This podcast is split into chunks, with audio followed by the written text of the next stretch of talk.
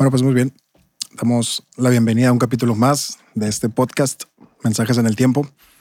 Una semana más, el capítulo número 19. Ya son 19 episodios y ya estamos arrancando con uno más. Siempre invitados, pues muy especiales. Todos los invitados son especiales, todos los invitados son a gente que admiramos, que de alguna manera eh, nos gustaría conocer la historia, los mensajes que hay, todo lo referente a, a su proceso en este caso tenemos un deportista, Diego Willis, con nosotros. Eh, vamos a hablar un poquito de, su trayectoria, que bueno, tiene 24 años, pero ahí va bastante bien su trayectoria. Ahorita nos va a contar. Parecieran poquitos años, pero, pero el deporte también se exige bastante desde muy temprana edad. Ahorita vamos a platicar de eso con nosotros. Bienvenido, Diego Willis. Ah, muchas gracias por invitarme. La verdad que soy fan y pues siempre lo que tienen aquí es bastante especial. Me gusta mucho la idea. Muchas gracias por, por tu tiempo, por, por aceptar estar con nosotros. Este, qué chido que ya, ya ahorita estuvimos platicando y ya te ha tocado ver algún, algún episodio.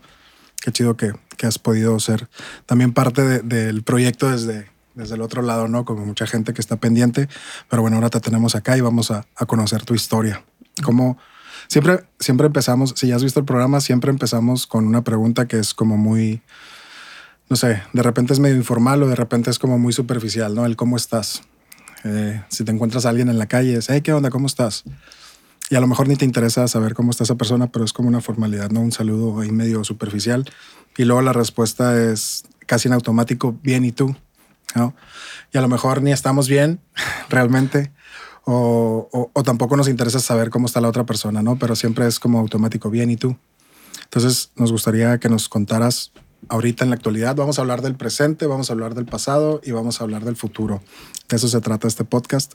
Entonces, me gustaría empezar con el cómo estás, ¿no? Ahorita, en este momento de tu vida, ¿cómo estás, bro? Bueno, eh, gracias por la pregunta. no, yo digo que en el momento en el que estoy ahorita, la verdad es que estoy muy bien. Eh, voy a terminar, eh, primero que nada, pues voy a terminar mi carrera ahí en, en la universidad, después está mi familia muy bien, la verdad que eso es muy importante. Eh, como te digo, hemos dicho, acabamos de volver de un viaje en familia que pues yo extrañaba mucho por el mismo hecho de estar pues mucho tiempo fuera. Pero la verdad que ahora, bien, ¿y tú? pues mira, eh, siempre, siempre es como una, una formalidad, ¿no? la pregunta, pero sí nos interesa bastante saber cómo estás. Digo, nos comentas, estás viviendo un proceso también donde van regresando de esta competencia preolímpica, donde, bueno, no se obtiene el pase para las Olimpiadas, pero bueno, queda una experiencia también pues bastante grande eh, competir contra otros países de muy, muy nivel, o sea, de mucho nivel, perdón. Mm, ¿Cómo, cómo es el regresar de, de algo que tal vez si leemos el encabezado de la noticia no es tan bueno, pero en lo personal, ¿con qué te quedas de este, de este proceso que acaban de pasar como selección mexicana? Sí, bueno, eh, fue un viaje muy largo. La verdad es que estuvimos aquí en Hermosillo una semana entrenando. Obviamente todo era en burbuja COVID. ¿Por qué Hermosillo? ¿Por qué se, se decide que la preparación sea aquí? y no en otra parte. La verdad, yo desconozco. Yo cuando dijeron Hermosillo, pues yo me puse feliz. dije, qué chido, no voy a tener que viajar ni nada de eso. Pero fue casi las mismas porque por la burbuja COVID no pudimos, por ejemplo, yo ver a mi familia, que es lo que yo tenía planeado hacer. Claro. Pero después para allá fuimos a Croacia, nos fuimos a España, pasamos por Serbia, jugamos en Serbia, luego nos fuimos a, eh, a, Croacia, que fue el torneo. La verdad que fue, pues, fue un, un viaje muy bueno en lo personal. Como tú dices, si leemos la nota, México no llega a los Juegos Olímpicos, pues dicen todos, ah, pues valió esto, no fue mal. Pero en lo personal, me ayudó mucho. Creo que aprendí de los mejores jugadores. Como tú dices, el nivel es altísimo. Aprendí de los mejores jugadores. Pero fuera de eso, ya hablando un poquito más de así, la verdad que pues la relación que tienes con las personas, estás un mes conviviendo todos juntos, quieras o no, pues se crea como un, un vínculo, ¿no? Un vínculo y la verdad que me lo pasé muy, muy bien. ¿Qué tanto, qué tanto tiempo fue el de preparación antes de la competencia? Y, o sea, en total, ¿cuánto tiempo fue? ¿Un mes completo? Un mes completo, eh, ya con pues con los juegos de preparación en estos países que te dije, terminando en Croacia, que fue la competencia. Y cuando no estás jugando, ¿qué, qué está sucediendo en, en, en, un grupo de personas jóvenes eh, que están en otro país? ¿Qué sucede en, en, cuando no están jugando? ¿Qué hay? ¿O qué, cuál es, cuál es, qué es lo que se vive? Pues la verdad que sucede de todo. Eh, como tú dices, hay gente de diferentes años, de Ajá. diferentes costumbres, de diferente todo. Pues ahí yo soy de Hermosillo, hay uno de Ciudad de México, que Claro. es muy diferente. Pero la verdad que es un, es un ambiente que me gusta a mí, por eso que pues siempre se crea un vínculo, como te digo, con los jugadores, incluso con los coaches. Hay bromas, hay, hay todo eso que, que hace como, como que todo esté bien. Claro. Y, y, bueno, tú vienes de, o sea, no, no, aunque tengas 24 años, que se escuchan poquitos, como decía ahorita, tú tienes una preparación desde la preparatoria, te sales de Hermosillo y te vas a España, bueno, a las Islas Canarias a estudiar la prepa, y ahí empieza de alguna manera este proceso que, bueno, obviamente empezó antes en Hermosillo, pero tal vez eh, en ese momento es donde se toma la decisión de hacia dónde quiere ir tu carrera. Más o menos por ahí va.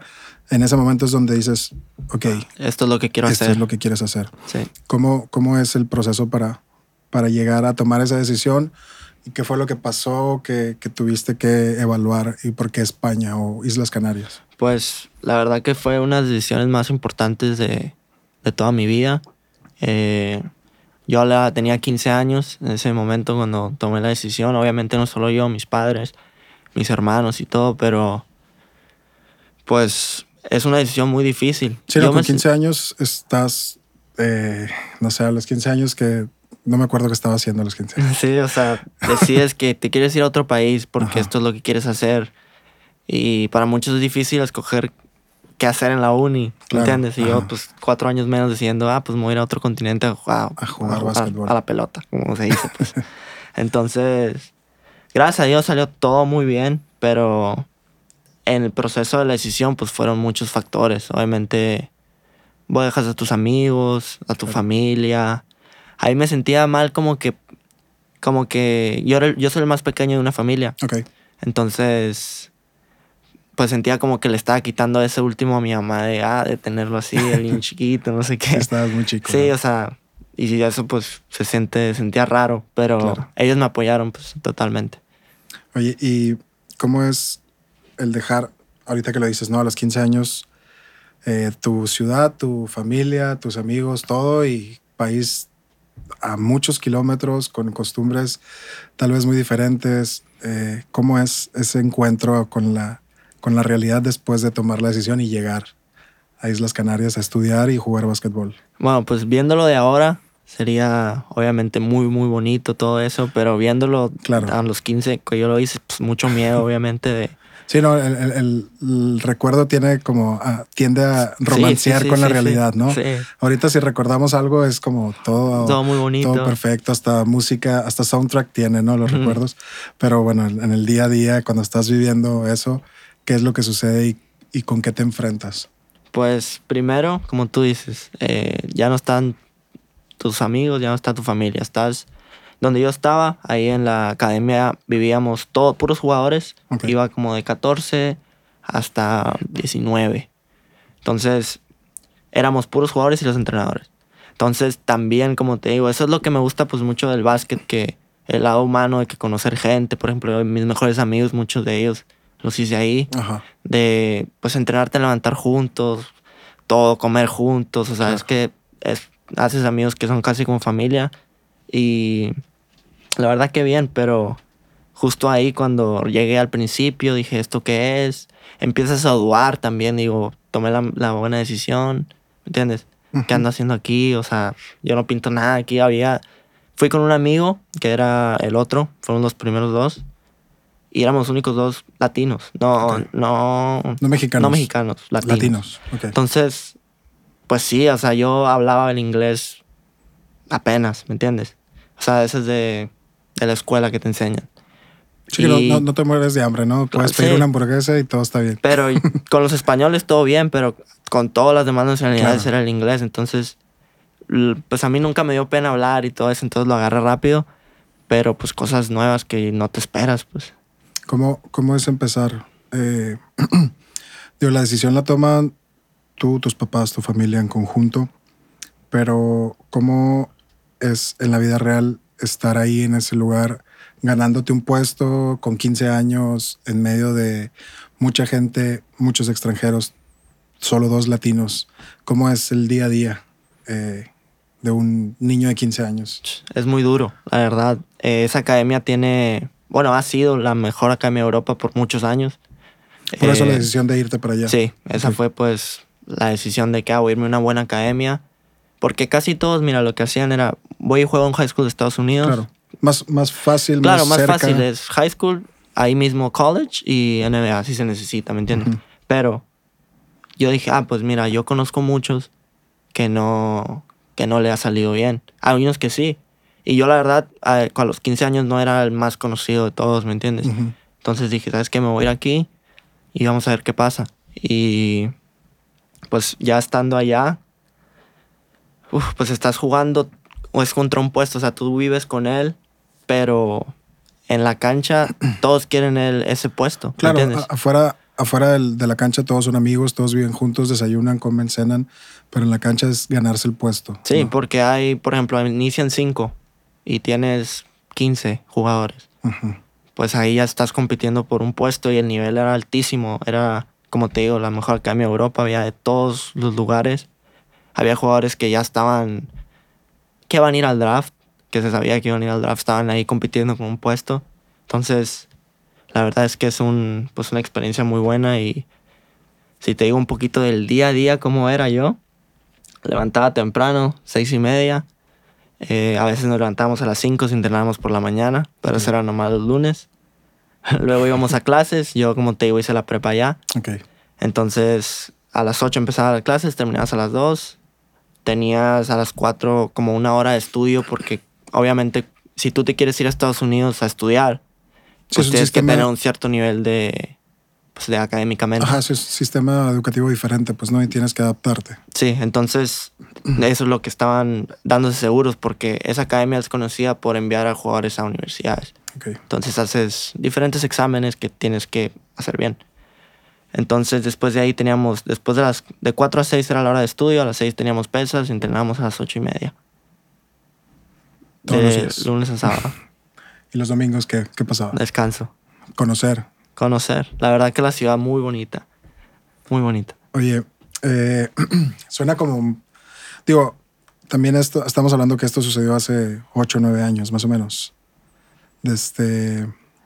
Que también eh, la ciudad de Hermosillo se ha, vuelto un poco más deportista de otros deportes, ya no solo es béisbol, ¿no? Como era antes, como era la sociedad de Hermosillo totalmente beisbolera y, no había espacio para, para otros deportes o, eran minorías y cada vez más eh, eh, Sonora tiene un, un eh, equipo de fútbol, tiene un nivel de básquetbol muy bueno, Bueno. también. Y poco a poco eh, eh, se ha convertido también el básquetbol y otros deportes en parte de, de la, del cotidiano de- del sonorense, ¿no? Pero hace 8 o 9 años... No era así. No era así, ajá. Y una hermosillense en España, bueno, en Islas Canarias, jugando básquetbol, estudiando la prepa, sonaba como muy raro, ¿no? Sí, de hecho, pues nadie, nadie me hacía. O sea, yo estoy jugando allá. Ah, pues ha de ser bueno, ¿no?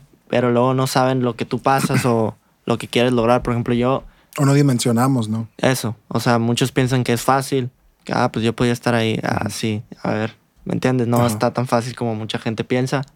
Pero sí, o sea, la verdad que la experiencia muy bonita. Vamos a rebobinar un poquito la, la película. ya empezamos a hablar un poquito de, de tu trayectoria como basquetbolista, pero me gustaría que regresáramos a, a ti y a tu persona y que me hables de tus primeros recuerdos de tu infancia. Si yo te pregunto por tus primeros recuerdos, ¿qué se te viene a la mente así, rápido? Pues el fútbol.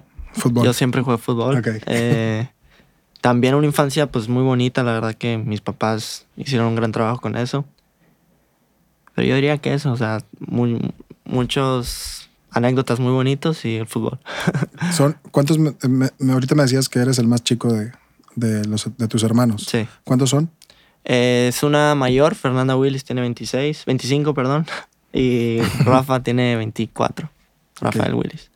¿Y tú tienes 22. 22. Ahorita dije 24. Sí. Sí. Bueno, tienes 22. es más chico todavía de lo que estaba diciendo entonces. Eh, ¿Cuál era la, la dinámica familiar? Son tres hermanos. Eh, papá, mamá, ¿cómo era la dinámica? ¿Qué sucedía en un día normal de, en tu familia? Pues todo era alrededor del deporte. Por ejemplo, mi mamá fue seleccionada de voleibol, eh, jugó en Portugal profesional. Mi papá jugó básquet profesional, selección nacional. Entonces, de chicos, pues natación, fútbol, ¿me entiendes? Todas las actividades que se podía. Ajá. Pero pues yo es que no destacaba en, en- en ninguna más que en fútbol. O sea, natación no, gimnasia tampoco. Entonces en el fútbol pues encontré... ¿Y cuando, qué jugabas, por ejemplo, en fútbol? Jugaba en medio centro. medio. Sí. ¿Y cómo llega el básquetbol a ti? Pues como te digo, pues mi papá jugaba básquet. Ajá. Siempre lo tuve ahí. O sea, Sí. siempre estuvo presente el básquet, pero pues yo jugaba al fútbol. De hecho, hasta los 15, que fue cuando tomé la decisión, jugaba a los dos. Ok. Y también, de hecho, pude- yo creo que pude haber hecho una carrera. De hecho, El fútbol. De hecho, yo Rayados me había hecho ya una oferta para irme a las fuerzas básicas, fui a Chivas. Ok. O sea, pudo haber sido algo más, pero al al final me enamoró el básquet. ¿Cuál es, cuál es la, la decisión o así a, a gran escala, pensando general, qué fue lo que te hace decidirte por el básquet y no por el fútbol? Sabes que muchos dicen que fue por mi papá, o sea, Ok. porque jugaba básquetbol. Eso, pues obviamente no. Mi papá me dijo, juega lo que tú quieras. Pero yo sentía que en el básquet era como, ah, pues otro mundo que no muchos han hecho, ¿me entiendes? O sea, me voy a ir a España, no me voy a ir a Monterrey, ¿me entiendes? Sí. es diferente. Entonces dije, yo por la experiencia, porque pues yo siempre he querido ser más, no, no de que, ah, el que juega básquet, ¿me entiendes? El jugador de básquetbol. Sino pues, ah, quiero hacer experiencias, ¿me entiendes? Cosas que mucha gente pues no, no, no sabe. Claro, y de alguna manera creo que eh, al jugar básquetbol te vas a otros países con, con un nivel educativo pues mejor y al final eso te trae a tu vida un, un proyecto diferente al deporte donde te estás nutriendo también no solo de, de deporte, de, de disciplina, sino también de estudios y de una preparación académica, ¿no? Digo, no es por decir que México, no, no me quiero sonar malinchista, pero bueno, no, no podemos comparar el nivel Totalmente. académico de una, una universidad como la del Instituto Tecnológico de New Jersey a una universidad acá en México que seguramente hay muchas con muy, muy buen nivel, pero también pensando en el rollo académico, creo que es, es una oportunidad diferente que te brinda el básquetbol. Totalmente. Eh, muchos lo que hacen es seguir el camino profesional. De termino la prepa, me voy al profesional. Ya sea en México, España, donde sea. Pero pues yo siempre, como tú dices, quería tener ese, no plan B, pero esa como, como sábana que te atrapa. esa eso. base, ¿no? Esa base de que mucha gente, Dios no quiera, mucha gente se lesiona. Claro. Mucha gente, pues hay, hay cosas que pasan. Entonces sí, es yo- algo que sucede eh, y que es muy normal y que no lo podemos evitar a Claro. veces, ¿no? Entonces yo y mis papás también querían que yo tuviera ese plan B, ¿cómo Ajá. decirlo? ¿Qué estás, qué estás estudiando en, en New Jersey? Eh, administración de empresas. Administración de empresas. Ahí tienes tres temporadas con, con el equipo de, de Nueva Jersey. Los, ¿Cómo se llama el, el equipo? ¿Cuál es? Highlanders. Highlanders. Ajá. Tienes tres temporadas ahí. ¿Cuál fue tu, tu experiencia en esas tres temporadas? Ahora ya eh, se libera tu, tu carta, por así decirlo. Sí. Vas, vas a otra universidad buscando otras cosas. Ahorita me hablas de eso. Pero ¿cuál fue tu experiencia estos, estas tres temporadas con, con los Highlanders? Pues la verdad que muy buena. Yo como te digo, yéndome otra vez a España cuando yo decido esa universidad, porque De, de España te, te mandan a esta universidad. O sea, te ayudan a, a encontrar esta universidad. y hay varias universidades que te hacen ofertas para jugar con ellos. Pero yo decidí esa universidad, uno, porque está en Nueva Jersey, o sea, muy cerca de Nueva York. A mí eso, pues, como te digo, me gusta pues, coleccionar como experiencias, por así Claro. decirlo. Entonces, New Jersey, pues, era muy atractivo. También el gimnasio era, pues, lo acaban de hacer hace dos años, costó 100 millones de dólares. Era Son muy impresionante. sí, sí. instalaciones Instalación de impresionante. primer nivel. Y también lo educativo, que era una muy buena escuela. Y pues era División 1. Entonces, pues todo eso se dio para que yo fuera para allá.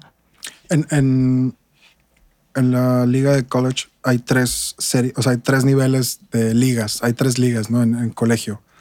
Tú estabas en el, en el nivel uno, en el más alto, ¿no? En el nivel de más exigencia y de donde brincan para el profesional. Sí. ¿Cómo, cómo es también esa, esa parte y esa presión también? Porque ahí es, creo que va subiendo la presión, ¿no? En, en la prepa es, hay una presión importante, pero luego en el colegio hay una presión Más. más fuerte, porque académicamente es más demandante tal vez, ¿no? La, la, la situación, pero profesionalmente es pelear por tu futuro, ¿no? Por, por un puesto, porque un buscador de talentos te vea, por ¿no? hacer números para llegar a la NBA, que es el sueño de todo basquetbolista, creo yo. Sí, totalmente. Eh, pues eso, mira, la División 1, que es la que yo estoy, eh, como tú dices, hay tres. Obviamente, tres menos nivel que la 2 y uno es el máximo nivel. Pues es la puerta a la NBA que pues casi todos han utilizado. Ajá. Michael Jordan pasó por ahí. Todos, Shaq, todos. Ahorita estábamos hablando antes de, de empezar a grabar de... No tenemos exactamente el dato, pero puede ser que Kobe Bryant haya sido el primero que brincó de prepa a, a la NBA, la y no pasó por college. ¿no? Puede ser Puede ser. si, si alguien tiene el dato, que nos lo ponga ahí en comentarios. que lo ponga. LeBron también pasó de prepa a, a NBA y, y seguramente hay varios casos que ahorita no me acuerdo. Pero bueno, eh, tu experiencia en el college, ¿cómo fue? ¿Cómo, cómo ha sido? Porque todavía no acaba. Sí, Pero bueno. estas tres temporadas, ¿cómo han sido? Primero llegar, eh, como tú dices, juegas contra universidades que, pues otro, otro ambiente, la, la gente va a los gimnasios más grandes, hay, pues todo y lo que también más distracciones, ¿no? Más distracciones también. Porque es un, no deja de ser un, un ambiente universitario. Totalmente. Sí, Eso también. En Nueva York, Sí.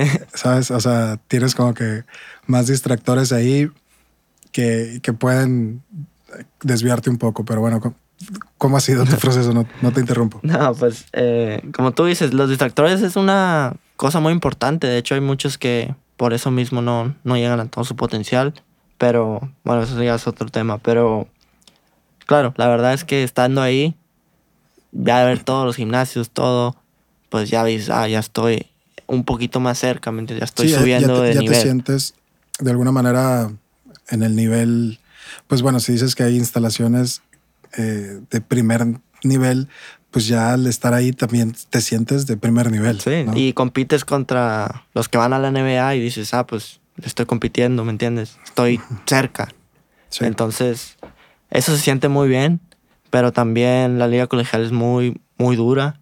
Como tú dices, está lo de la escuela, tienes que hacer ciertos, pues, tareas y todo Claro. eso, lo típico, pero pues con un horario más reducido, Sí, también entrenamientos. estás bien cansado, después quien quiere hacer una tarea así todo cansado, pero pues ni modo, así te duermes tarde, lo que sea que, que tú puedas hacer para que estés bien, porque es muy importante, si no tienes un cierto promedio no puedes jugar, Claro. y eso, pues todos te llevan ahí para jugar, no para Ajá. que seas ingeniero civil, ¿me entiendes?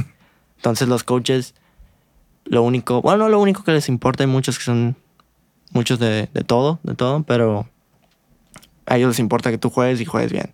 Claro.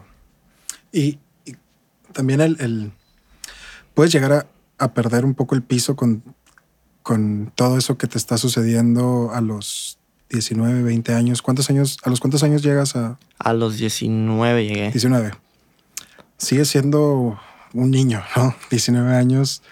al- Tal vez todavía ni tienes claro muchas cosas, pero bueno, ya estás en un nivel de competición y, y académico muy fuerte. Pero pues llegas ahí y ya te sientes un poco más cerca, como decías ahorita. Puede ser que pierdas de repente el piso. No hablo de tu caso, sino en general de jugadores que llegan a, a college y ya se sienten en NBA y terminan más lejos que cerca por, Por, toda la situación que viven. Pues fíjate que sí es, sí es muy fácil perder el piso. Mucha gente se molesta por decir, no, pues este vato es bien... mamón", ¿me Ajá, entiendes? sí.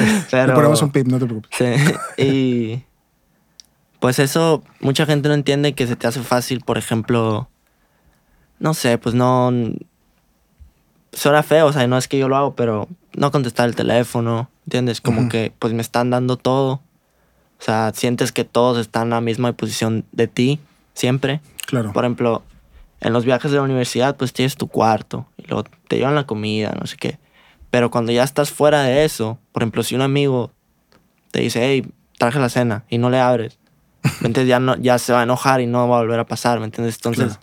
así pasa a veces, sino que piensas que todos están, no a tu disposición, pero Pues es que de alguna manera ya eres una superestrella, ¿no? O sea, tal vez no al nivel que quieres llegar, pero ya estás en ese proceso. O sea, un, un equipo de college ya tiene fans y ya tiene gente que lo sigue y, y seguramente ya firmas autógrafos eh, eh, jugando en esa liga, pues, ¿no?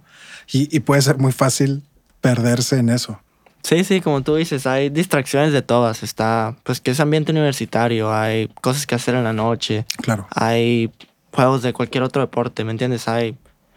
Y todos, como estás en dormitorios, como estás en todo, es- convives con toda la gente, entonces pues estás con amigos y pues es lo que tienes que hacer, o sea, pasarla bien, ¿me entiendes? Pero tampoco te puede perjudicar, ¿me entiendes? En lo Claro. deportivo, porque Sí, ahí ya... Un equilibrio, ¿no? Sí, sí, es la, la académico, el deportivo y, y la fiesta y los tienes que...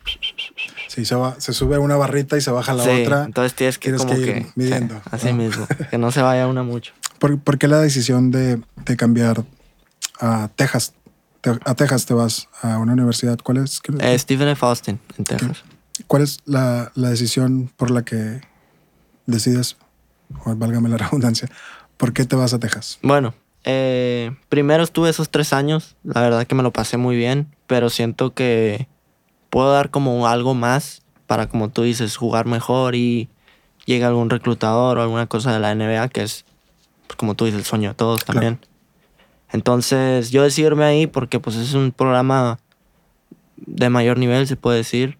Eh, Sí, sigue estando en, en la clase 1 de college, Sí. pero de alguna manera tú sientes que, que ahí hay más oportunidad de, de que lleguen eh, nuevas cosas para sí, tu carrera. Sí, nuevas oportunidades, por lo mismo. eh, mejores juegos, más gente ve los partidos, más ojeadores van a ver los partidos. O sea, siempre sí o sí, los mejores juegos que juegues, no es lo mismo jugar contra, por ejemplo, estás jugando con la selección, supongamos, y no es lo mismo jugar México-España que jugar México-Nicaragua, ¿me entiendes? Con todo Claro. respeto para Nicaragua, claro. obviamente, sino que la dimensión es diferente.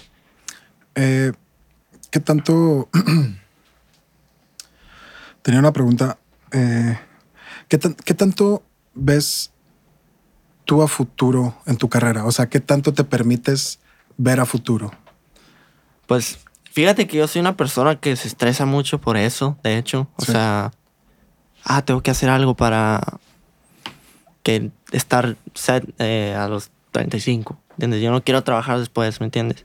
Pero también he pensado en, ¿sabes qué? Pues tengo que disfrutar cada cosa, no puedo estar pensando Sí. años adelante siempre, o sea, entonces soy eso, yo creo que por lo mismo de la disciplina deportiva, con cada pues, decisión que tomo siempre pues, la pienso bien, Claro. todo eso. Entonces, ¿Qué- ¿O qué tan sano sería, a, a qué tanto plazo pensar, planear o, o de alguna manera ir trabajando? Porque pues es que es diferente en el deporte. El deporte es muy exigente y, y, eh, a los 30 años ya estás viejo para el deporte, ¿no? es una carrera muy corta. ¿sí? Ajá, entonces, ¿qué tan sano es planear a 5 o 10 años o mejor trabajar por el presente? ¿Cómo, ¿Cómo lo logras? ¿Cómo lo haces tú? Pues siempre, primero que nada, pensando positivo. O sea, yo decía, yo en 10 años yo voy a seguir jugando. O sea, obviamente no piensas que te va a pasar nada malo. Pero también, como tú dices, si estás planeando toda una vida alrededor de, pues que no te lesiones, es algo que tienes que tomar en cuenta también. Por eso lo mismo te digo del, de la carrera universitaria. Es algo que pues es muy importante para mí. Y bueno, acaba de entrar una regla para college de donde ya les permiten a los jugadores poder trabajar con marcas, ¿no? Y poder de alguna manera empezar a hacer un negocio, una carrera. eh, digo, porque en el college estás estudiando y estás jugando, ¿no? No, no hay un no hay un contrato, no hay un bueno, sí hay un contrato, pero no hay dinero, de por medio, sí. Ajá, Así exacto. Pero bueno, ya acaba de entrar hace un necesito una regla donde ya le permitan a los universitarios poder trabajar con marcas ¿Eso cómo crees que le va a ayudar y a lo mejor perjudicar?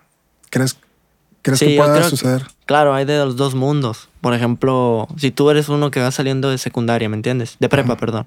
Y te llega a una universidad muy grande que te dice, ¿sabes qué? Vente aquí y te pongo, no sé, un anuncio con esto que de tanto dinero, ¿me entiendes? Es como ofrecer dinero, ¿me Claro, es de una manera disfrazada. Claro. ¿no? Entonces siento que ese va a ser el, el único contra que va a haber. Pero, por ejemplo, para, pues en lo personalmente para mí, como muchos, esto nos puede beneficiar por lo mismo de hacer algún anuncio con alguna marca, hacer cosas de estas que pues puedes ganar dinero mientras estudias porque pues en la beca no, no viene dinero de por medio. Estamos hablando de, de- esta nueva regla que, que entra o, o que les permite a los jugadores de, de college poder trabajar con marcas. Digo que antes era, era trabajar con marcas Nike, no sé, marcas grandes, pero ahora, gracias a las redes sociales y a, Instagram, por ejemplo, los deportistas también pueden hacer una carrera eh, y ganar dinero a través de sus redes sociales, ¿no? No tiene que ser el gran contrato con alguna marca deportiva. Pueden ser otro tipo de contratos a través de redes sociales, que a lo mejor eso no sé si se permitía y ahora con esto se va a poder, o no sé cómo, cómo se medía ese, ese proceso. Pues sí, la verdad que como tú dices, ahora con las redes sociales pues es una gran oportunidad. Por ejemplo, yo lo estoy viviendo porque mira, cuando empezó la pandemia el año pasado, en, en marzo, no sé qué era, del año pasado, yo el dije, 15 ah, de ¿sabes? marzo en México, me, me acuerdo muy bien la Sí. fecha. 15 de marzo fue cuando México dijo, hay coronavirus en. México. Ajá, Y luego, bueno, TikTok se fue para arriba. ajá, Entonces yo dije, ah, ¿sabes qué? Voy a empezar a hacer TikToks de básquetbol. Cool. Y empecé y subía uno que otro, no diario, pero pues estaba muy activo. Entonces, eh, pues ahora me está yendo pues bien, la verdad que hago TikToks, me lo paso bien. Tengo pues como setenta y tantos. Si me quieren seguir, Diego Willis 9, Ok, ya saben. Diego Willis 9. Lo vamos a poner aquí ahorita Ah, en, en un súper junto a tu nombre. Y pues eso es- creo que ahora pues puedo ser más atractivo para una marca, ¿me entiendes? Claro. Pero yo nunca lo hice con esa intención, pero si puedo hacer cosas de básquetbol y además pues beneficiarme por ello. Que sucede mucho, importante. digo, ahora con redes sociales sucede mucho en todos los ámbitos, ¿no? No solo los deportistas están haciendo carrera en redes sociales, los músicos, los actores, todo, todo tipo de, de personas pueden tener, eh, a- aprovechando su jalón, o sea, por ejemplo, la gente que te sigue es por el básquetbol, pero bueno, ahora puede haber gente que te siga por tu contenido en redes sociales, ¿no? ¿Cómo cambia el juego de un deportista es- estas otras oportunidades de... Pues es diferente, la verdad que yo no estaba muy acostumbrado de pues convivir tanto con no fans, pero con los con la gente que te sigue. O sea, yo jugaba básquet hace dos años, yo era jugador de básquet, ¿me entiendes? Y si me querías hablar, pues me llamas. ajá. Pero ahora con, el, con las redes sociales y cuando empecé a hacer esto, pues ya empiezas a interactuar con más gente, que creo que eso es especial también. Eh, la verdad que creo que es bastante positivo lo que, lo que, está, lo que está pasando ahora con lo de las redes sociales, pero también hay la otra cara de la moneda que te da una plataforma y por ejemplo hay gente que no merece esa plataforma y que no tiene buenas ideas o... Sí, no, eh, se decía antes que el tener un micrófono te da una responsabilidad, ¿no? De lo Muy que grande. vayas a decir. Sí. Ahora con redes sociales cualquiera puede tener un micrófono y hablarle al mundo. Y, y se llena de repente de, de contenido no tan bueno eh, o contenido no tan positivo o propositivo. Pero bueno, también se trata de, de encontrarle el lado bueno y decir, pues por cada 10 cuentas que no son buenas, que no te ofrecen nada bueno, hay otras 10 que te están Sí, sí. Hay que ver el lado positivo, claro que sí. Sí, ajá, y, y- y más en, en- en un ámbito deportista, ¿no? Donde es, también es, tu vida es un ejemplo para mucha gente. Digo, no solo para los niños que también sueñan con esto, para los adultos y los no tan adultos ya más grandes. Digo, tu vida se convierte de repente en un, en un ejemplo porque está visible y está al alcance de poner Diego Willis en, en Google Totalmente. y te va a aparecer muchísima información sobre ti. ¿Cómo, cómo es eso también? ¿Cómo, ¿Cómo se siente que la gente te conozca a través de internet o a través de los juegos o a través de tu vida en el deporte eh, y que se acercan a ti de repente o te hacen un comentario? ¿Cómo, cómo lo vives esa parte? Bueno, Eh, yo creo que, en, por ejemplo, en redes sociales eh, hay mucha, pues, gente que piensa que todo es así. Por ejemplo, ah, yo nomás voy, viajo y juego bien y todo bien, ¿me entiendes? Entonces, pero si tú estás pasando, por ejemplo, por algún momento malo que todos hemos pasado, Claro. esa gente pues, no creo que le importe mucho, ¿me entiendes? Entonces se van por el lado superficial, creo que las redes sociales es eso. Sí. Cada quien tiene su cara diferente en redes sociales. Pero, como te digo, me quedo con lo. con la responsabilidad que es. Pues estarle hablando a un niño que a lo mejor tiene un sueño de jugar básquetbol, ¿me entiendes? O sea, no le puedo decir. Si no mides dos metros, no vas a jugar en la NBA, ¿me Claro. entiendes? Yo no gano nada diciendo eso. No es verdad. Y pues el niño va a tener un sueño destrozado. Ajá, y, y innecesario. Claro, o sea, sería una cosa pues muy tonta, entonces tengo que ver más o menos lo que digo. ¿Qué tanto cuidas? Ajá, a eso iba. Lo que dices, lo que expresas o tus comentarios o tus opiniones en redes sociales o, o en entrevistas. ¿Qué tanto te cuidas de, de no dañar esa imagen que no quiere decir que sea mala? Digo, tú tienes tus opiniones y no tienen por qué ser las, Las las, que todo el mundo cree que son las ciertas o, o la que todo el mundo comparte. Digo, cada quien somos diferentes y vas a tener de alguna manera opiniones diferentes de temas diferentes. ¿Qué tanto cuidas o qué tanto trabajas esa parte de al momento de hablar? Hay una preparación, hay un coaching, hay, hay cosas que te ayuden a la hora de no estar jugando y estar hablándole a la gente. Pues la verdad que coaching no, la verdad, yo siempre casi, bueno, casi siempre digo lo que pienso, obviamente, pero no, no lo veo por ese lado, siento que las personas que me ven por allá, la relación que tengo es más cercana, como ahora así decirlo, más por una entrevista es, ¿y cómo te sientes por no sé qué? ¿Y cómo te sentiste cuando... Así, cosas así, entonces, cuando tú ya interactúas y te dicen, oye, ayúdame con esto, ¿qué piensas de esto? Pues ya te sientes como que, ay, te estoy contestando a ti, un fan que le gusta lo que a mí me gusta. Claro. Es un poco diferente. Oye, ahorita que estábamos hablando, quiero regresar un poco al, al- a este proceso que estás viviendo también, cambio de ciudad, cambio de escuela. Eh, ¿Cómo te preparas para este cambio? ¿Cómo, ¿Cómo tomas la decisión y cómo te preparas para, para una nueva ciudad, nuevos amigos, nueva escuela, nuevos, no sé si sistema educativo diferente o revalidar materias o no sé, ¿cómo es? Sí, bueno, todo es nuevo. Eh, como tú dices, eh, voy a un lugar que yo no conozco. Y lo, ¿sabes? No sé si has tenido problema alguna vez por ser latino en Estados Unidos, pero bueno, Texas es un, es un, un estado que sabemos De que fama, sufre, que sí. sufre de, de- de racismo. ¿Alguna vez has tenido algún problema por, por ser mexicano en Estados Unidos? No, la verdad que la única situación que tuve más, creo que lo pudo haber hecho más problema de lo que fue. Por ejemplo, estábamos jugando en una, en otra universidad, pues no voy a decir el nombre, y el juego estaba muy así, muy, Muy reñido. muy reñido. Entonces yo estaba en la línea de tiros libres.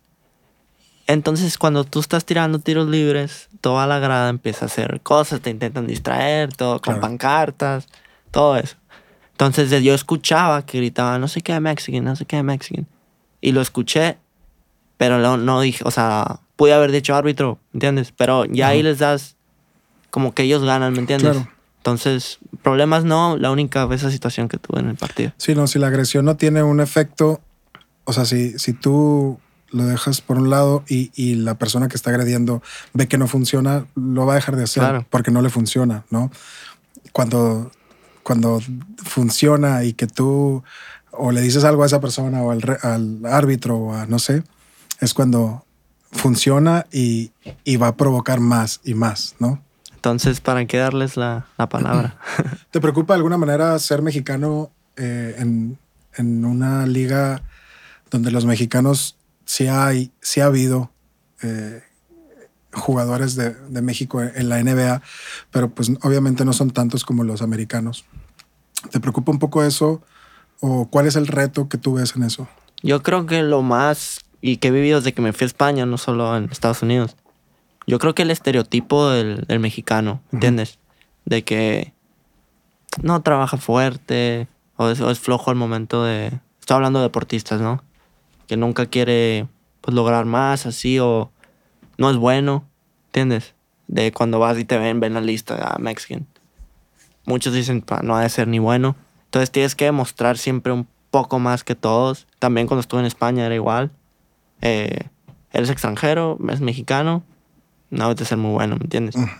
Entonces tienes que demostrar más que los locales, por ejemplo, cuando estaba en España, más que los españoles, que yo quería estar ahí. Y ahora en la universidad tengo que mostrar más que ellos porque suena feo, pero vas a, vas a meter al, al si eres entrenador, vas a meter al que conoces, ¿me entiendes? Claro. Así Sí de, funciona. algu- sí, de alguna manera hay factores que te ayudan y hay otros que te perjudican. Pero luego lo conviertes eso a favor, ¿no? Es esa, esa marea en contra la traduces a doble esfuerzo y al final es más resultados, ¿no? De alguna manera es darle la vuelta a esa negatividad o ese estereotipo que ya tenemos por ser mexicanos, por Sí. así decirlo. ¿no? Desde Siempre. Y luego cuando atraviesas esa barrera, todo se vuelve más positivo. Totalmente. Todo se siente mejor. ¿Qué, qué piensas? Por ejemplo, conoces a Carlos Vela. Ahorita que hablábamos de fútbol y de básquetbol. Este Carlos Vela es, es un futbolista que dice que él prefiere el básquetbol y lo ves más viendo partidos de básquetbol y, y bueno, jugando fútbol cuando tiene que jugar, pero él, él dice que el básquetbol hubiera sido mejor para él. ¿Qué opinas también de, de gente como, como él que, que tiene esta, esta mentalidad de, de está haciendo algo que no le llena, pero tal vez, no sé, es muy bueno jugando fútbol? Sí. Pero bueno, te lo voy a explicar más o menos desde mi experiencia. Ajá. Yo, cuando yo te, cuando te digo que fui a jugar fútbol y me llamaron estos de Monterrey, de Guadalajara, yo pensé, a ver, vamos a ser sinceros, ¿qué te puede llegar a ser profesional más fácil? Ajá. La Liga Mexicana de Fútbol. Más dinero, más todo. Entonces yo dije, ¿es algo que quiero hacer o prefiero pues pegarme el tiro e irme a allá a intentar y no sé qué? Dije, pues bueno, vamos a irnos para allá. Pero yo siento que si en ese momento hubiera decidido el fútbol, hubiera estado igual que... Obviamente, no puedo decir que iba a ser mejor o, o como Carlos Vela, pero pues iba a estar jugando fútbol y pensando, ah, básquetbol, no sé Hubiera qué. sido ajá, el camino. Y hay muchos, ¿eh? hay muchos que no ven básquetbol, que ven fútbol. Nomás, en, por ejemplo, a mí me ha tocado en las elecciones que al poner la NBA, no, no pongas, pon el fútbol o lo que sea. Y luego, por ejemplo, en, en España, ¿no? Es, es un país también donde el fútbol socioeconómicamente le da de comer a muchísimas personas. O sea, el fútbol... Negocio grandísimo. sí. el, el fútbol es uno de los, de los no sé, a nivel económico muy fuerte ¿no? del país y social. Y, y luego hay equipo del Real Madrid y del Barcelona en básquetbol. Y mucha gente no sabe que existen estos, estos clubes. O sea, que el Real Madrid tiene equipo de fútbol, básquetbol, Handball, de todo. todo, ¿no? Sí, sí, sí. a nivel profesional y un nivel muy fuerte. Eh, ¿Tienen contacto, por ejemplo, eh, ¿hay, hay algún contacto con, con estas diferentes ramas del mismo club o es como si fueran equipos diferentes? Bueno, yo te lo cuento por una experiencia que me contaron. Eh, este jugador estaba en el Real Madrid o en el Barcelona, porque si no se va a ver muy fácil quién es. Eh, él convivió con las estrellas de fútbol en las cenas que hacía los clubes. Por ejemplo, tú tienes tu oficina y haces una cena a cada final de mes. Entonces están todos conviviendo. Los de handball, los de soccer, los de básquet, los de voleibol de playa creo que hay. Ah, O sea, es otro...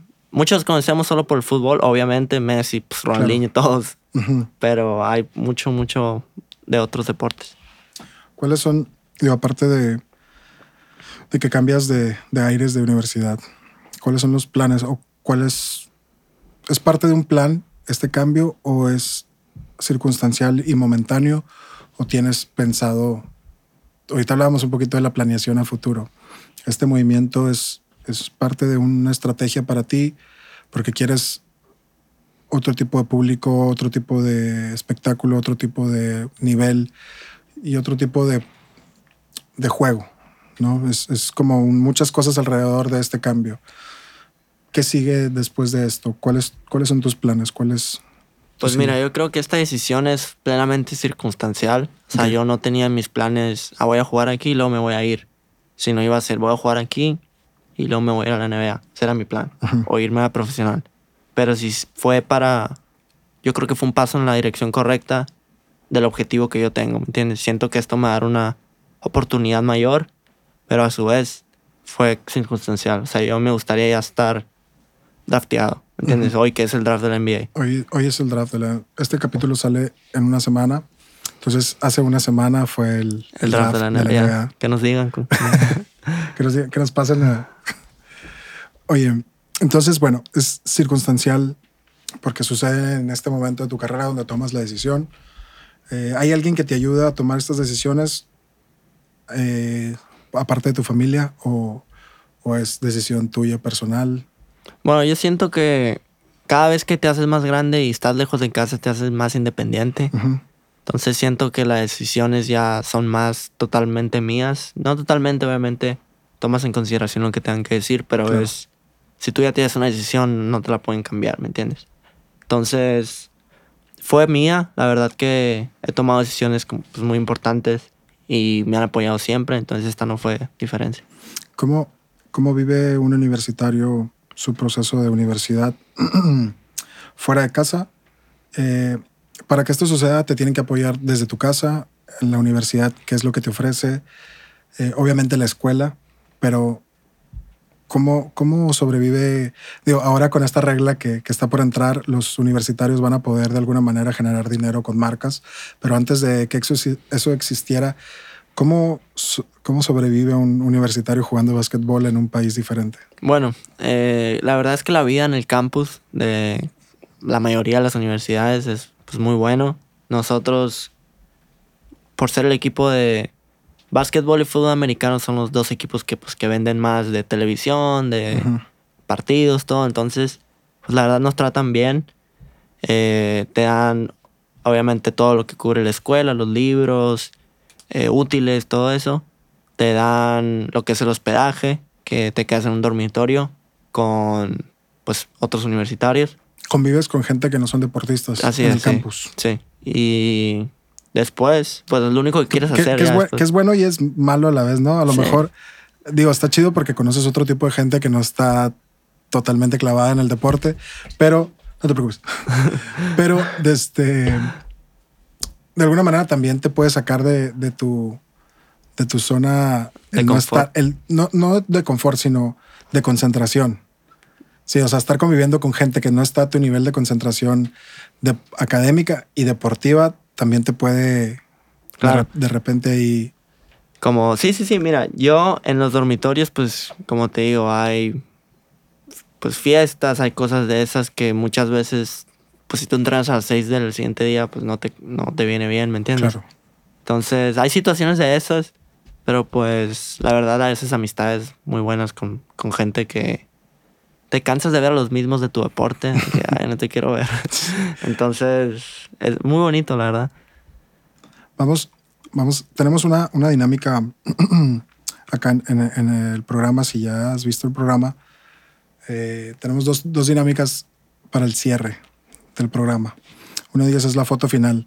Yo sé que tienes 22 años y que a lo mejor te va a costar muchísimo trabajo esta, esto que te voy a pedir que hagas, pero bueno, tenemos una dinámica que se llama la foto final, donde tú explicas cómo es la última foto que a ti te toman en vida. Nos vamos a ir al futuro. Esta es parte de, de los mensajes en el tiempo. ¿va? Nos vamos al futuro. Tú me vas a decir cuántos años tienes antes de cambiar de plano y, y te van a tomar una foto que va a ser la última foto donde salgas en vida. Quisiera que me describas esta foto, con quién estás, qué estás celebrando, en dónde estás, quién eres, en qué te convertiste, qué superaste y, y me, va- me vas a explicar la esencia de, de tu persona o, o tu visualización. o- es como eh, entrar un poquito al, al interior y ver los deseos que hay para uno mismo a futuro. Trata de, trata de, de explicarme esa foto. Bueno, eh, lo que me acaba de venir a la mente, eh, que creo que es lo más importante, estoy en una, como en una casa, isla. ¿ok? Eh, a mí me gusta mucho no estar solo, pero no estar con una multitud de personas. ¿ok? Estaría solo o con mi esposa. ¿Te gustaría tener familia? Me gustaría tener familia. ¿Cuántos, ¿Cuántos hijos te gustaría tener? Tres. Tres. Siento que es lo, Cuando tenga el primero, le volvemos a preguntar. Tienes 22 años, entonces, bueno, es, es, tu visión de a dónde quieres llegar. Cuéntame de esa visión. ¿Qué más hay en esa foto? Hay muchos cuadros de cosas que hice en mi vida. Siento que fui más que un jugador, o sea, de, de positivo, de ayudar a la gente, de ser una figura positiva para la gente, que eso pues me lo tomo la verdad que muy importante para mí. Un ejemplo. A mí me hubiera gustado también tener pues gente que yo admiro, que me pueda dar un consejo, venir, venirse a jugar una reta, convivir, ¿me entiendes? Eso me hubiera gustado. Entonces, siento que para los jóvenes fui una muy buena muy buena figura. También pues como te digo, me gustaría estar ya sin libre de cualquier cosa que tenga que hacer. Me gusta pues, la tranquilidad y esto me levanté de muchas cosas que sé que faltan por pasar, pues la vida no, claro. no es justa ni perfecta. Y pues logré vencer todo y estoy en un muy buen momento listo. Que que el futuro tiene esa peculiaridad, ¿no? Es impredecible, pero de alguna manera es moldeable. De alguna manera podemos trabajar desde el presente para, para llegar a ese futuro que, que deseamos, ¿no? Y, y, no sé, de repente se nos pasa la vida y se nos pasan los días en el día, en el actual, en el momento. Y, cuando pensamos a futuro decimos, ah, no, es que yo quisiera esto para mi vida, pero en el presente no lo trabajamos. Entonces va a ser más difícil que llegue, ¿no? Y, y ese día donde va a suceder esta foto final va a estar más lejos entre más nos tardemos en empezar a construir esa imagen. De eso habla un poquito esta imagen final, ¿no? De, de poder entender.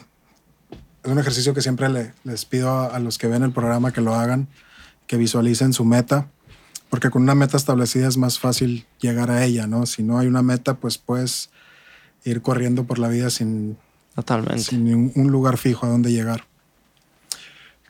Si pudieras darte un consejo a ti mismo para el Willis de los 15 años, 14 años que anda pensando eh, en irse a otro país a, a jugar, a estudiar, ¿qué le dirías?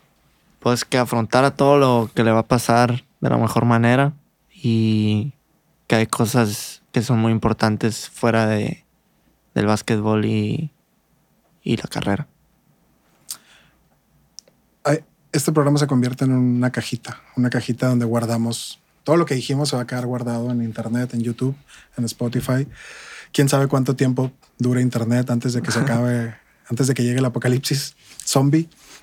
Todo falta. Desde, entonces se va a quedar grabado este programa. Tú vas a poder regresar a él las veces que quieras, cuando quieras, en una semana que salga o en 10 años. Quisiera que te dejes un mensaje a ti mismo para el Willis del futuro. Tal vez ese que está en una casa, en una isla con su esposa y sus hijos, de alguna manera disfrutando o, este, todo lo que cosechó. ¿Qué te dirías? ¿Qué mensaje te gustaría dejarte del presente, de este momento que estás viviendo de tu vida, con todo lo que está sucediendo en tu vida, hacia el futuro? Con esto cerramos. Bueno, primero le diría que you made it, que conseguiste lo que estabas buscando y que pues viviste una vida muy plena, que tocaste mucha gente y te sientes contento. Que así sea. Que así sea.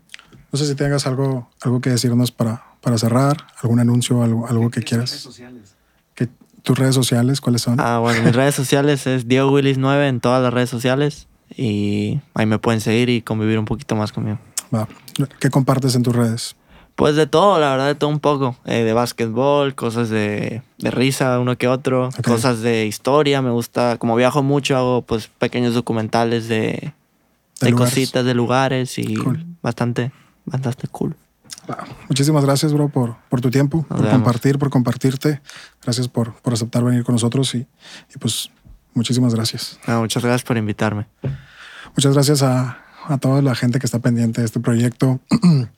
eh, mucha gente, a, muchas gracias a, a, los involucrados, ¿no? al equipo que siempre está ahí pendiente y siempre está haciendo que esto suceda.